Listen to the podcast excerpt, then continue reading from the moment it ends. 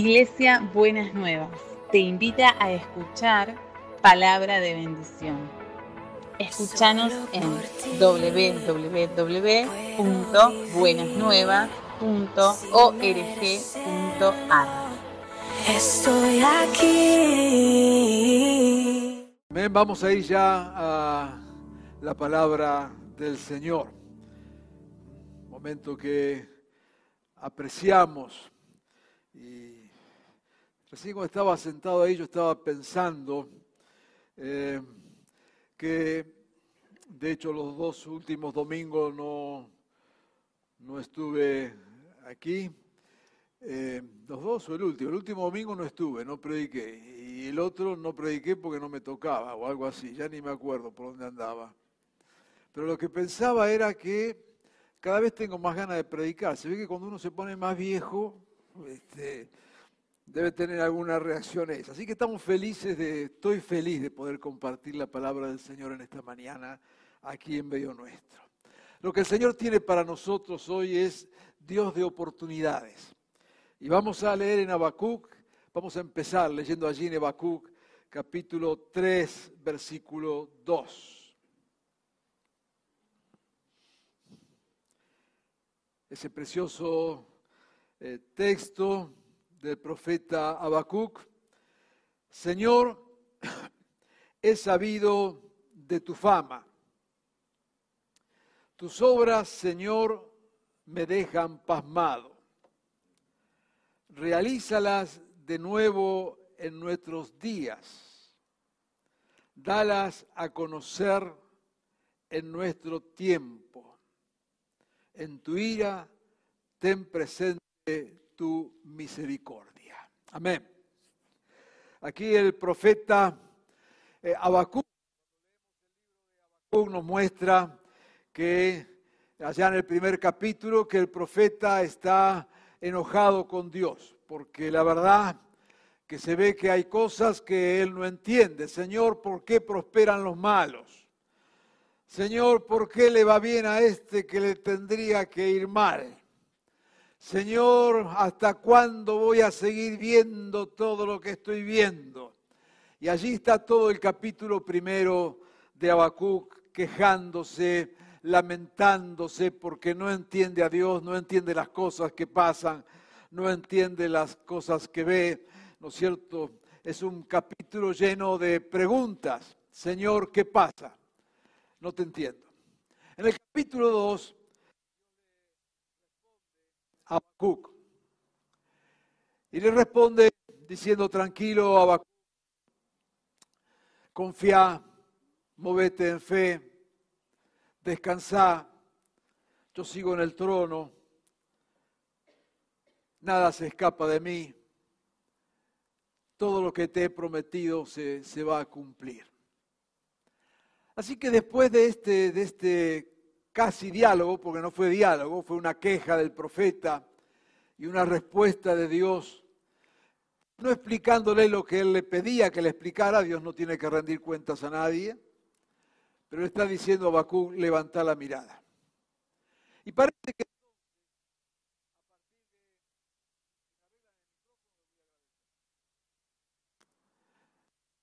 parece que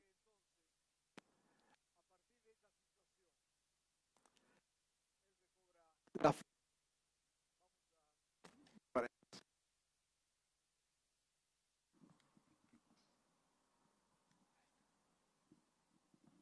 ¿Estamos mejor ahí? Sí, bien.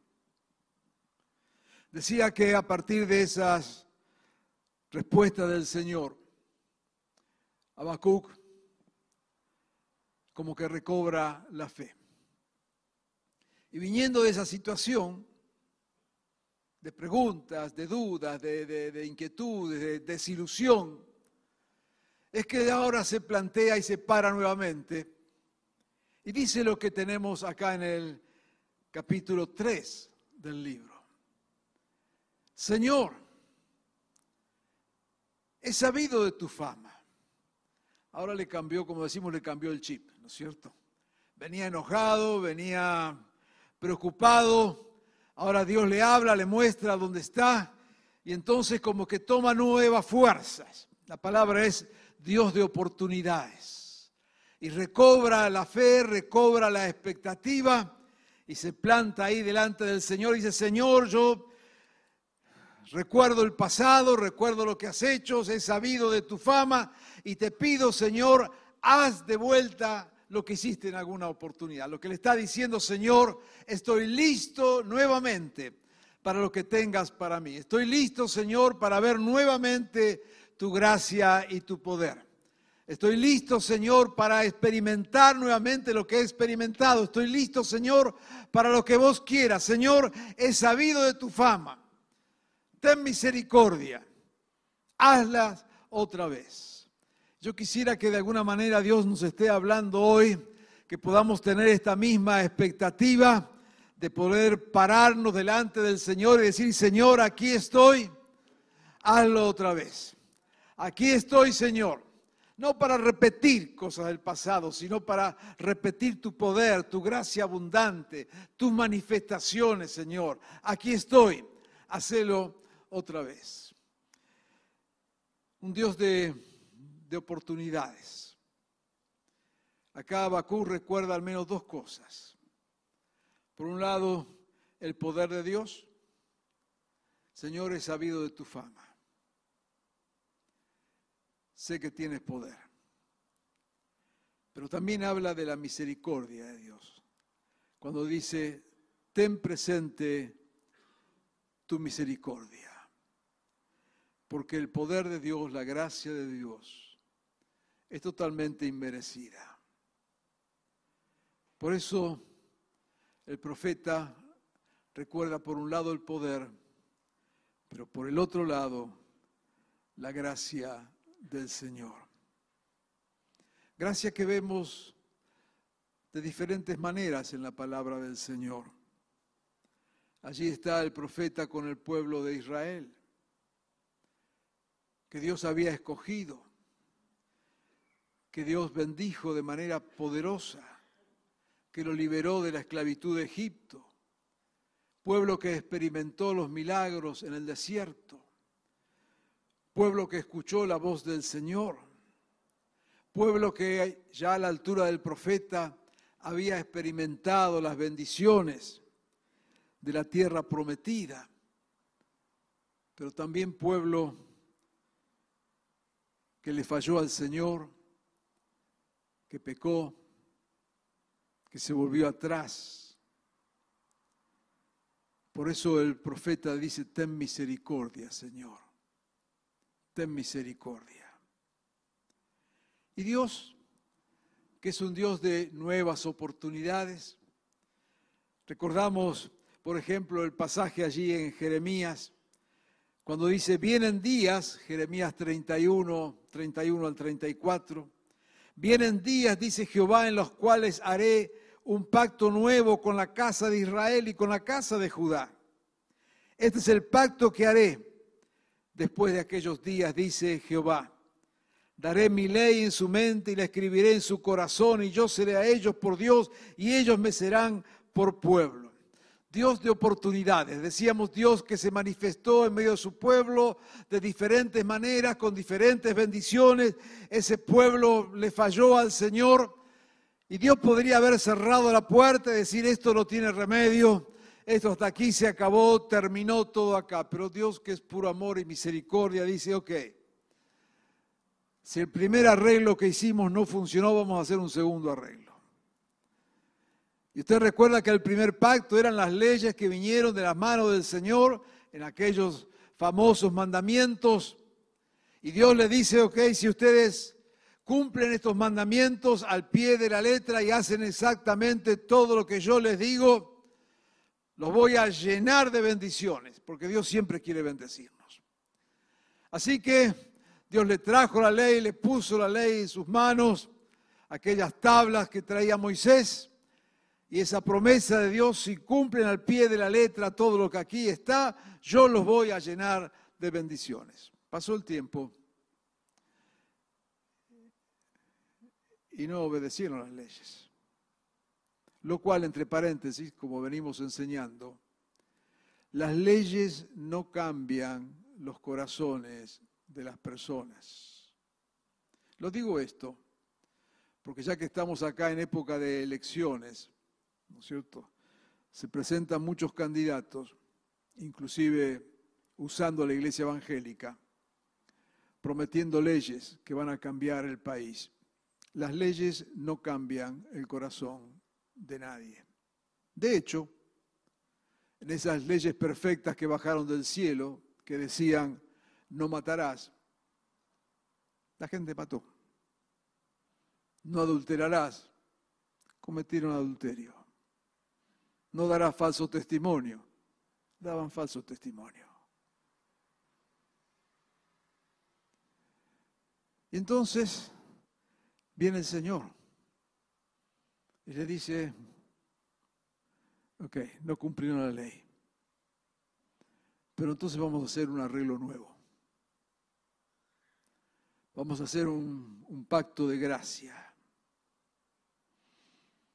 Y en ese pacto de gracia las escribiré en su corazón. Y acá viene el tema. Las leyes no cambian el corazón de nadie. Solamente Dios es el que cambia el corazón. Entonces, Dios dice, ok, lo voy a escribir entonces en sus corazones.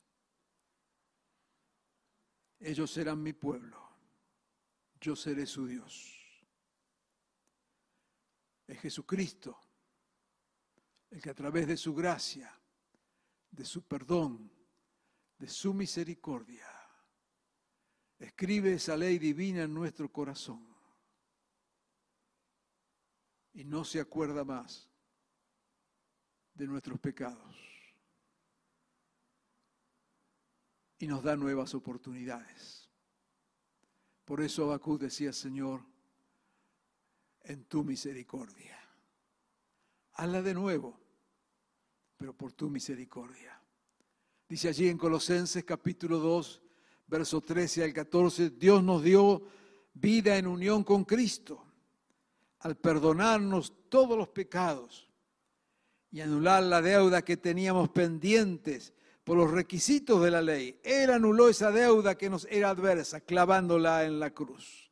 Lo que está diciendo aquí es, no importa la gravedad de ese pecado, si hay arrepentimiento, hay gracia. Y si hay gracia, hay nuevas oportunidades de parte del Señor. Dios nos abre la puerta porque Dios quiere hacer cosas grandes con tu vida y a través de tu vida y en tu vida. Recuerda los famosos textos del Evangelio de las nuevas oportunidades. Aquella mujer de Samaria que tenía todas las fichas en contra. ¿Eh? Ya iba por cinco matrimonios, todo le había salido mal. Ahora ya estaba en medio del sexto matrimonio, peleando ahí con su vida. Era un montón de desgracia su vida. Pero apareció Jesús. Y la miró con ojos diferentes, con ojos de gracia. Y le prometió no solamente perdón, le prometió que de su interior correrían ríos de agua de vida. Le prometió ser una fuente de bendición. ¿Cómo, Señor? ¿No había nadie en Israel mejor que esa mujer? ¿No había nadie más santa que esa mujer para que se transformara en un caudal de bendiciones? Justo a esta, Señor, te fuiste a elegir. Gracias. Gracias. Y a esa, que no merecía absolutamente nada, que se venía equivocando permanentemente en su vida. Dios la toma, la transforma en la primer misionera de, de su iglesia, invita a otros, vienen a encontrarse con Jesucristo. Dios de oportunidades. Nos mostrará más adelante o en otro momento aquel ciego junto al camino, sin posibilidades alguna, pasó Jesús y abrió oportunidades. O aquella mujer adúltera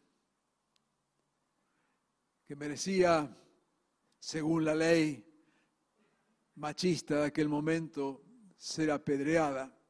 Digo machista porque apedreaban solo a la mujer, tendrían que haber apedreado a los dos.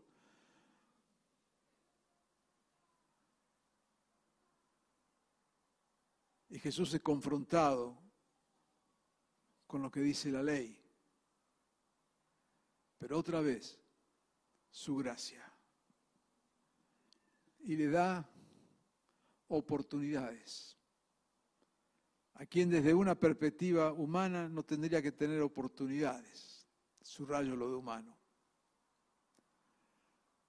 Pero Dios viene, la perdona y dice, anda, no lo vuelvas a hacer. Te estoy dando otra oportunidad. No hay pecado, por más grande que sea, que pueda impedir que cuando venimos a Jesucristo, Él nos dé una nueva oportunidad. De eso se trata la vida en Cristo, de oportunidades inmerecidas, pero que emanan del trono de la gracia del Señor. Claro que no es una gracia cómplice, ni que Dios anda perdonando así de cualquier manera, porque sí, entonces vamos a vivir de cualquier manera, no es eso. Pero cuando venimos a Cristo, y verdaderamente en nuestro corazón hay ese arrepentimiento y ese venir a sus pies, allí está la gracia de Dios, dándonos oportunidades. Quizás alguno que está escuchando, ya sea allí donde se encuentre o aquí en este lugar, necesita escuchar esta palabra. Dios te da otra oportunidad. Aprovechala. Es pura gracia del Señor. No te hagas a un costado cuando Dios no te hace a un costado. No te creas que todo se terminó cuando Jesús te dice, aún no está todo terminado. Ahí está el amor de Dios. En Jeremías 18, versículos 1 al 6, nos vuelve a hablar de esto. Y estoy mencionando textos que últimamente hemos estado mencionando. Dice que la palabra del Señor vino a Jeremías, diciendo, levántate y desciende a casa del alfarero y allí te haré oír mis palabras. Descendí a casa del alfarero, allí en el, que, que él estaba trabajando en el torno y la vasija de barro que él hacía se echó a perder en sus manos, pero él volvió a hacer otra vasija, según le pareció mejor hacerla. Entonces vino a mí palabra de Jehová diciendo, ¿no podré yo hacer con vosotros como este alfarero, casa de Israel? Dice Jehová, como el barro en las manos del alfarero, así sois vosotros en mis manos, casa de Israel. Dios nos da oportunidades. Y nos relata aquí en este texto de Jeremías que solamente lo menciono, esa actitud del alfarero, y dice que nosotros somos como el barro en sus manos. Podemos salir mal. A veces le salimos mal, por lo general salimos mal. Pero el Señor está siempre dispuesto a hacernos de nuevo, hasta que quede algo conforme a su voluntad. No siempre salimos bien en el primer intento. Pero cuando nos ponemos en las manos del alfarero divino, sabemos que al final el Señor hará algo conforme a su voluntad. Dios de oportunidades. Dice allí en Zacarías 1.17, proclama además lo siguiente de parte del Señor Todopoderoso. Otra vez, y me gusta esa expresión otra vez, otra vez mis ciudades rebosarán de bienes. Otra vez el Señor consolará a Sión. Otra vez escogerá a Jerusalén. Otra vez. Y este otra vez tiene que ver con toda nuestra vida. Dios abre oportunidades en lo personal, en lo familiar, en lo ministerial. Cuando algo ocurre en nosotros, lo primero que hace Satanás es venir y decir, mira, con esto estás terminado, ya con esto se cerró la puerta, perdiste tu oportunidad. ¿Y sabe que no? No es así.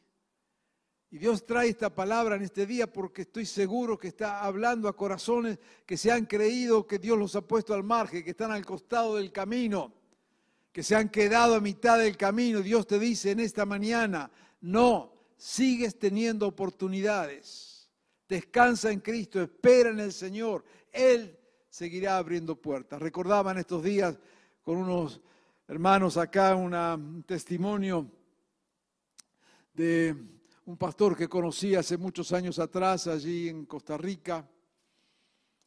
Y este era un hombre americano que Dios le había dado una nueva oportunidad. Cuando era niño, trabajaba en el sótano de una sastrería allí en Estados Unidos en el tiempo de la ley seca. Así que en ese sótano eh, procesaban alcohol cuando estaba prohibido justamente el alcohol y él siendo un adolescente tomando de ese alcohol se le despertó el alcoholismo, así que comenzó a beber sin poder parar. Hasta que encontró una novia que era cristiana y la novia le dijo, mira, para seguir con vos, para que sigamos con esta relación, tenés que venir a la iglesia y tenés que aceptar a Jesucristo.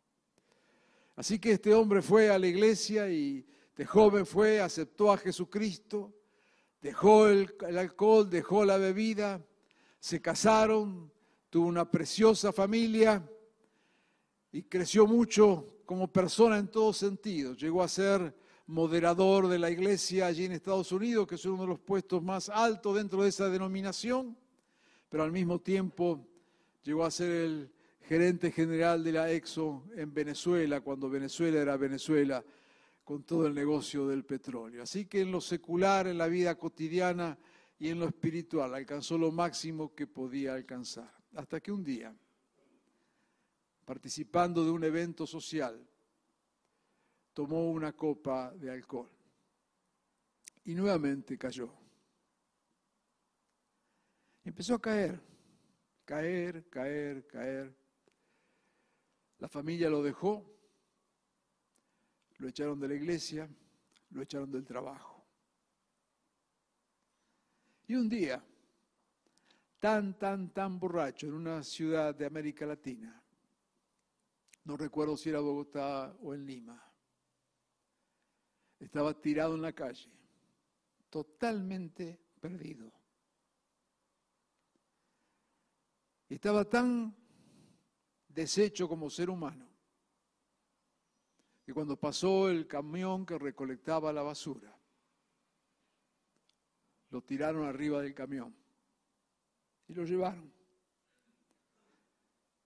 al, depósito de basura, a la quema o como le llamen donde vacían los camiones de basura, y allí lo tiraron. Y en ese lugar le vino a la mente, a un alcohólico como estaba, de que un día había confiado en Jesús. Y llegó a la ciudad como pudo. Y abrevió la historia se acercó a un grupo de recuperación y Dios le dio una nueva oportunidad. Terminó sus días sirviendo al Señor, recuperando su lugar en la empresa y recuperando su familia.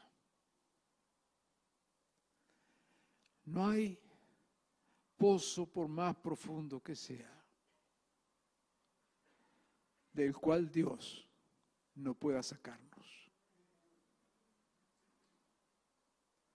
Dios de oportunidades. Pasa con las familias. Quizás has atravesado, estás atravesando, ¿no? Todo, toda una situación familiar allí. De división, de divorcio, separaciones, pleitos, mil cosas. Pero sabes, hay nuevas oportunidades. Espera en Dios, confía en Él, descansa en Él. No hay drama familiar que sea más grande, más, más poderoso que lo que Jesucristo pueda hacer. O también a veces sirviendo en la iglesia, en los ministerios. A veces estamos sirviendo, ¿no es cierto?, con entusiasmo y venimos a la iglesia animados y gozosos y de repente algo se cruza, algo salió mal en el ministerio, alguna situación que se da en la iglesia, como todo cuerpo humano que es también, y de repente te lastima, te hiere, te afecta. Y parece que todo lo que Dios te había prometido, todo lo que Dios te había hablado y todas las expectativas quedan al margen. ¿Sabes que no? Dios da nuevas oportunidades. Porque Dios es un Dios de oportunidades. Y su gracia y su amor y su poder está para levantarnos y sostenernos. Yo entonces quiero invitarte en esta mañana a que estés donde estés, ya sea atrapado por un pecado, ya sea atravesando una situación difícil, conflictiva, o ya sea desilusionado y amargado aún en el servicio al Señor, estés donde estés, puedas tomar fe en esta mañana y puedas gritar de lo profundo de tu corazón como hizo Habacuc, Señor, yo conocí de tu fama, hazlo de vuelta. Señor, yo he conocido de tu poder, hazlo de vuelta. He conocido de tu gracia, hazlo de vuelta, Señor. Quiero invitarte a que puedas tener esta actitud para pararte en fe y esperar y saber que el propósito de Dios no ha cambiado, que los planes de Dios no se han modificado, que la gracia sobreabundante del Señor no ha disminuido y que el Señor quiere llevarte y llevarnos desde donde estamos a un nivel superior de bendición, de gracia, de gloria. El Señor sigue extendiendo su mano. El Señor sigue queriendo bendecirnos. El Señor quiere hacernos de nuevo si es necesario como aquel alfarero divino. Pero lo que el Señor quiere y está en su corazón es abrir nuevas oportunidades. Y yo te invito en este día a aprovechar esas oportunidades, a no cerrar la puerta, a no creer que esto es el final. No hay ningún final más que los finales que Dios ha propuesto para nosotros. Y en eso queremos estar involucrados. Hay perdón, hay gracia, hay restauración, hay oportunidades. Quiero que vayamos concluyendo con un texto de Isaías Eh, capítulo 35, versículo 10.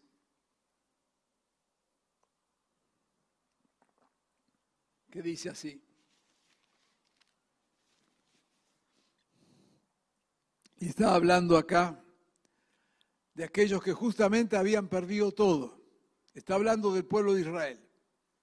Que decimos, que dijimos fue un pueblo que recibió bendiciones de todo tipo y que después desobedeció y porque desobedeció, sufrió las consecuencias. Y fueron llevados cautivos, perdieron la tierra, perdieron el templo, perdieron la ciudad de Jerusalén, quedaron como esclavos, un desastre. Pero Dios es Dios de oportunidades. Y aún desde ese desastre lo sacó y fíjese lo que dice. volverán los rescatados por el Señor. Volverán otra vez aquellos que fueron sacados, aquellos que fueron expulsados, volverán.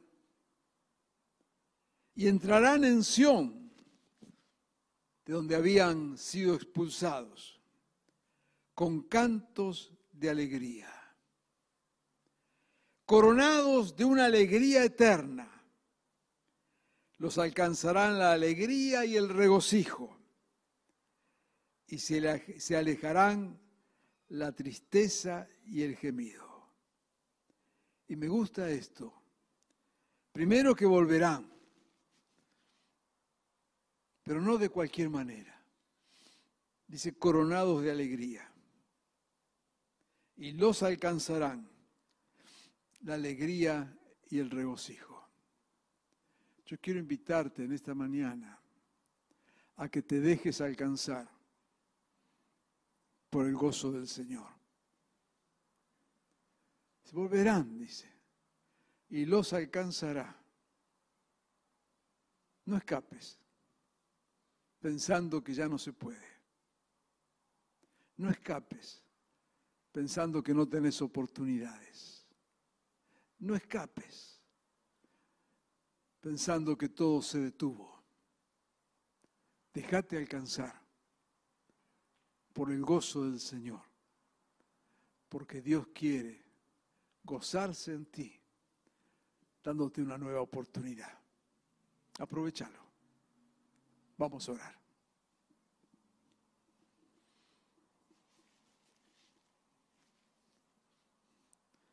Amado Jesús, en esta mañana alrededor de tu palabra, comprendemos, entendemos, sabemos que tu gracia es tan abundante que abres puertas de nuevas oportunidades. No importa, Señor, si allí el pecado nos ha hecho caer y nos hemos aún revolcado en ese barro. Estás extendiendo tu mano, Señor, para sacarnos para levantarnos, para perdonarnos y para darnos otra oportunidad. Señor, no importa lo que nos ha sucedido como familia, como matrimonio, como hogar. Ha venido tu perdón y nos das otra oportunidad. Señor, no importa el hecho que quizás hemos sido hasta lastimados en tu cuerpo o hemos, nos hemos desilusionado en, en el servicio. Tú sigues dándonos oportunidades, sanando nuestras heridas restaurando nuestros corazones. Señor, tu misericordia y tu gracia es tan grande que quisiéramos gozarnos en esta mañana, aferrándonos a ti y diciéndote como dijo el profeta, Señor, estoy listo nuevamente. Acá estoy, Señor. He sabido de tus obras hazlas otra vez, Señor. Estoy listo. Estoy en tus manos. Estoy dispuesto. Y sé que lo vas a hacer. Señor, tal como dice tu palabra, queremos que en esta mañana tu alegría y tu gozo nos alcance y nos llene de esperanza y de gozo en ti. Señor, aquellos que lo necesitan, devuélveles el gozo de ser tus hijos. Devuelve el gozo de saber que estamos en tus manos. Y de saber, Señor, que no hay puertas que se cierren, que tú no puedas volver a abrir. Porque eres el Dios que cada día nos das una nueva oportunidad. Y nos gozamos en ti en esta mañana y traemos a ti toda gloria y toda honra. En tu nombre, Señor. Amén y amén.